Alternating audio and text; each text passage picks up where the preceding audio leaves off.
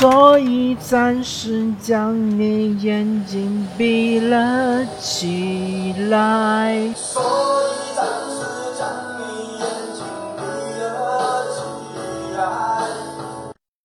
大家好，欢迎来到这期的伪球迷的生活，我是主持人莱克。我们这档节目将和大家聊一聊有关足球、篮球以及生活本身的一些有趣的话题。那么我们这一期呢，聊一个已经过去的热点。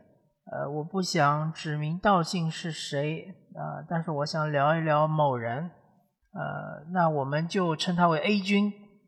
A 君呢，他经历了一个比较巨大的悲剧，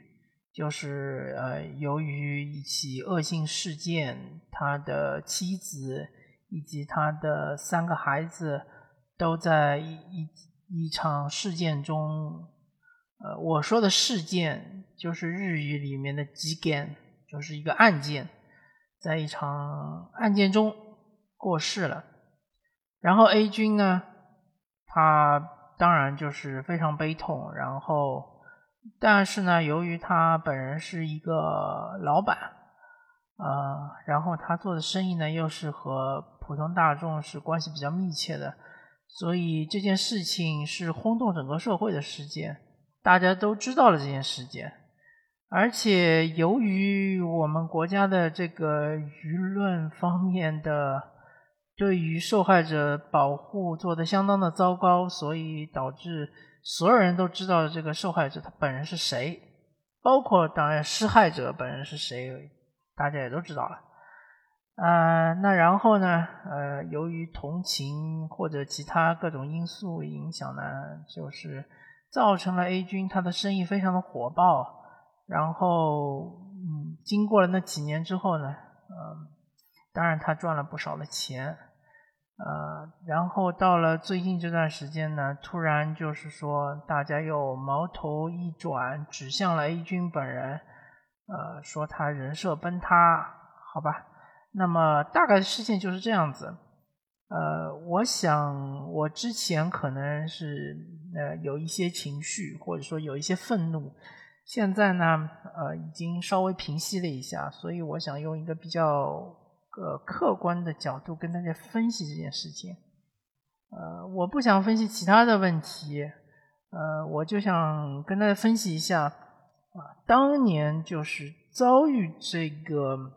呃案件的时候，A 君他的心态，他到底是怎么样子的？呃，当然。首先，我们不排除一些极端的情况，比如说，呃，我对呃 A 君本人的背景不了解，嗯，有一种说法说他可能是呃和他的呃啊，当然，嗯，我其实忘记说了，就是 A 君他经历了几年之后呢，他又再婚了，他又组成了新的家庭，他并且也有了自己的孩子。但是不知道为什么他的家庭和他的孩子好像也被曝光了，啊，反正这事情我个人觉得是比较恶劣的，好吧？那么就还是回到 A 君他本人的出身，他的出身我并不了解啊，而且我也不太相信网上的某些说法。他不管他出身是怎么样子的，呃，我们可以有一种假设说，他和他的前妻就是那位被害的，呃，他的。妻子，呃，可能说是并不是基于感情而结婚的，可能是基于某些利益而结婚的。我们就假设这个可能性是百分之五十吧。其实这个假设的可能性已经是偏高了，但不管怎么说吧，呃，我们先假设 A 君有百分之五十的可能性，他并不是因为爱他的妻子而和他结婚的，呃。他只是因为某些利益而跟他结婚的，或者说，呃，攀附于他的家庭，不管怎么说嘛，反正就是这种情况。那么，他和他的妻子先后生出了三个孩子，他对于这三个孩子的感情，呃，假设他对于任何一个孩子的感情都是没有的，他非常的冷酷。他完全就是不把他的孩子当成自己的骨肉，这可能性有多大呢？呃，我觉得可能性很小。那么我们就假设他对每个孩子的感情都是非常冷酷的，可能性是百分之十。那么三个孩子就是三个百分之十。那么用一个数学的方法来乘一乘就很容易了嘛，就是百分之五十乘以百分之十，就是百分之五，再连续乘两个百分之十，那就是千分之五、万分之五。好，现在是万分之五的可能性，他既对他的妻子没有任何的感情，对对他三个孩子也没有任何的感情，呃，对他，我的意思就是说。A 君他本人对于整个家庭没有任何的感情，他是一个非常冷酷的、冷血的一个人。可能性有多大呢？呃，可能性是百万分之五。那同时，因为他和他的家人其实也是一起生活了很多很多年。那么我觉得这个可能性应该要低于万分之五，应该是往小的再说一点，反正就是应该是低于万分之五。就是说，万分之五这个可能性在统计学里面，在某些情况下其实是可以忽略不计的。我的意思就是说，A 君不但对于他的妻子没有任何的情感。依托没有任何的羁绊，对于他的三个孩子也没有任何的羁绊，这种可能性是极低、极低、极低，是低到一个可以忽略不计的程度的。那么，当出现了这个恶性的案件之后，我先不谈说这个嗯罪犯他和 A 君之间的关系，他和他的家庭之间的关系。不管怎么说，出现了这样一个非常恶劣的后果之后，A 君他的心情、他的体会、他的体验，其实是大多数网友，尤其是你没有成立家庭，尤其是你没有孩子的网友，是无法体会的、无法体验的，是完全，嗯，或者说是一个正常的。呃，经历一个没有太多波澜的一生的人是没有办法体验的，呃，或者说的通俗一点，就是坠入地狱的这种感觉。那么这个体验，当然你没有办法身临其境，你也没有办法感同身受。但是我可以推荐大家去看一部电影，名字叫《海边的曼彻斯特》。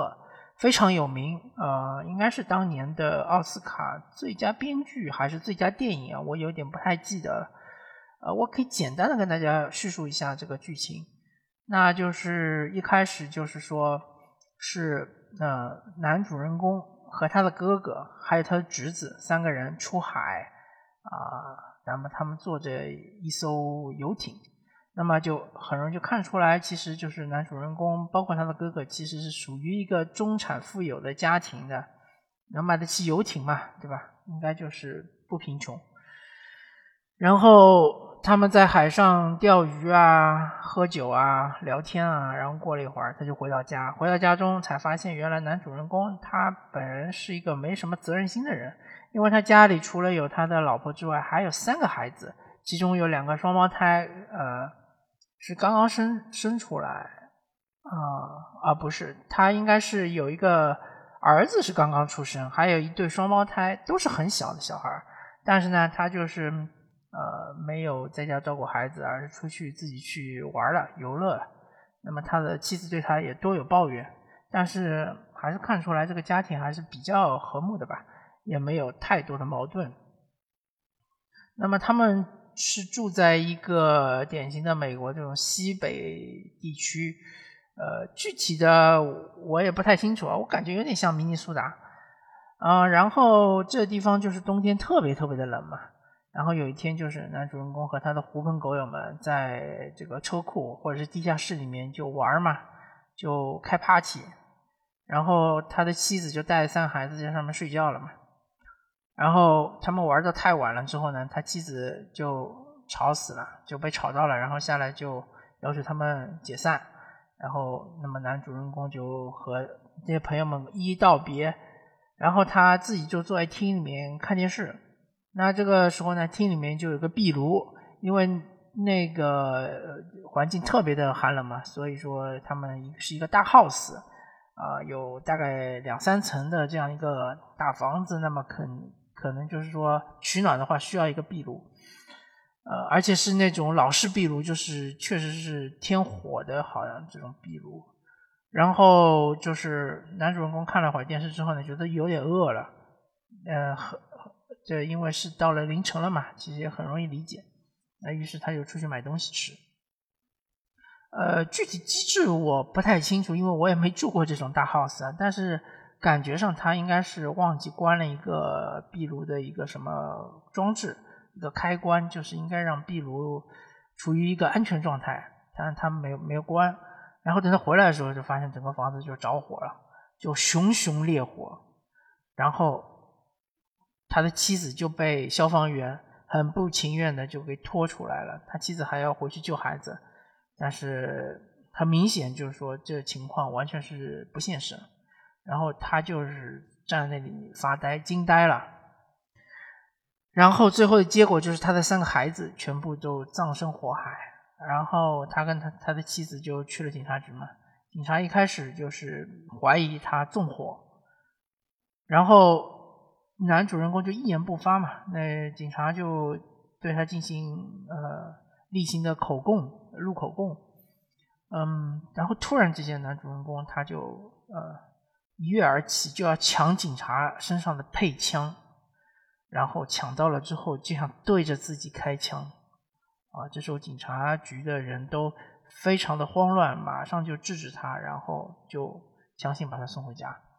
那一开始确实警察觉得他有可有这个纵火的嫌疑，当然也不是说他有了这个激烈的行动，警察就完全排除了他的嫌疑。但是呢，就是至少觉得，呃，他这个不太像是装出来的，确实就嫌疑就大大减弱了。然后后面的剧情就是说，男主人公和他的妻子就离婚了嘛，因为遇到了这么大的灾难，同时他对自己非常非常自责，从此就是说处于一个颓废的自我放逐的这样一个状态，或者说是一个呃行尸走行尸走肉的这样一个状态，嗯，完全就生活没有了勇气，也没有了希望。那么后面的情节呢？大家如果有兴趣的话，可以看一下。那我的意思就是说，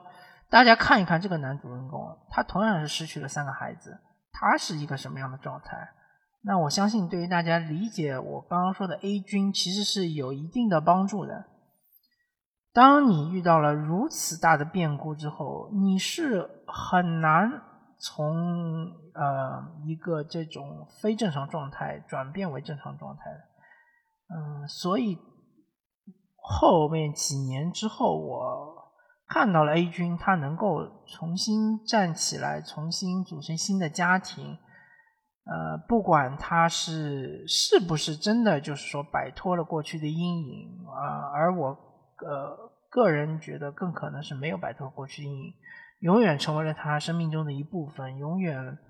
呃。每每到噩梦惊醒的时候，都会想起他过世的妻子和他三个孩子。不管怎么说，不管他做了什么事情，说去庙里捐了一口井啊，或者是成为一个虔诚的佛教徒啊，或者怎么样啊，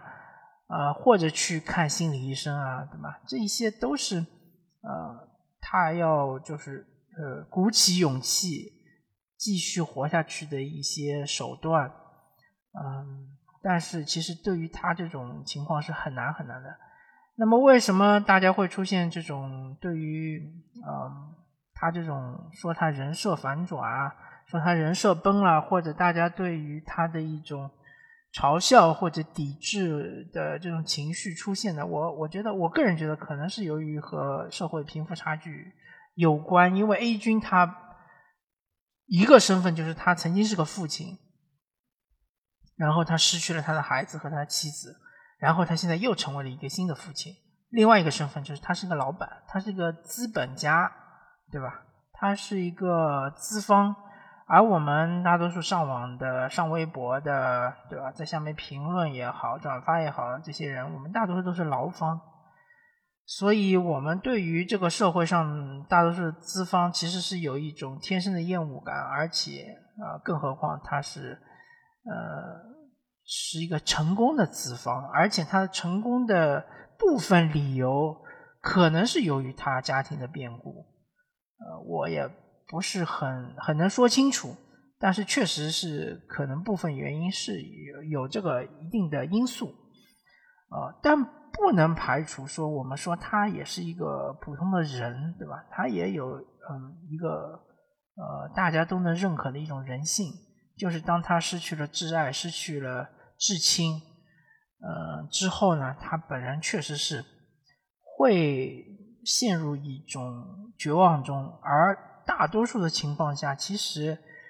也不是我们愿意看到的情况，就是呃，像他这种情况，很多人就选择结束自己的生命去解脱，而他能够没有去走上这个绝境，而是能够勇敢的继续的活下去，我觉得是我个人是比较钦佩这种行为的。呃，就算他真的就是选择了。呃，逃避选择了结束自己的生命，我也是能够有呃理解的，也是能够说是接受的，啊，这也不失为一种选择。但不管怎么说嘛，我觉得现在网上的舆论对于他的这些批评，啊，确实是有一些过了，对于他的啊完美受害者的要人设要求是有一些稍微有些过分了，嗯。可能是个人都做不到这种情况的，呃，所以呃，我今天做这期播客呢，就是想要抒发一下自己的观点。其实我周边的人也好，我的朋友们也好，我的至亲也好，其实很多人都是不认可我这种想法，他们认为你这个真的就是说对你的。妻子和孩子们真的是那么的爱的话，你就会选择孤老一生的，呃，但我不这么看。我觉得热爱生活的人就会去拥抱生活，就会去寻找一些方法，呃，来治疗自己心灵的伤痛。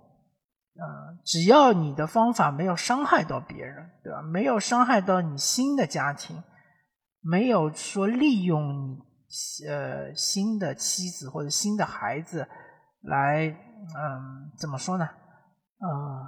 来为了自己自私的利益而去让他们受到伤害，只要不是达到这种程度，我觉得都是可以接受的，而且都是应该值得鼓励的。难道说，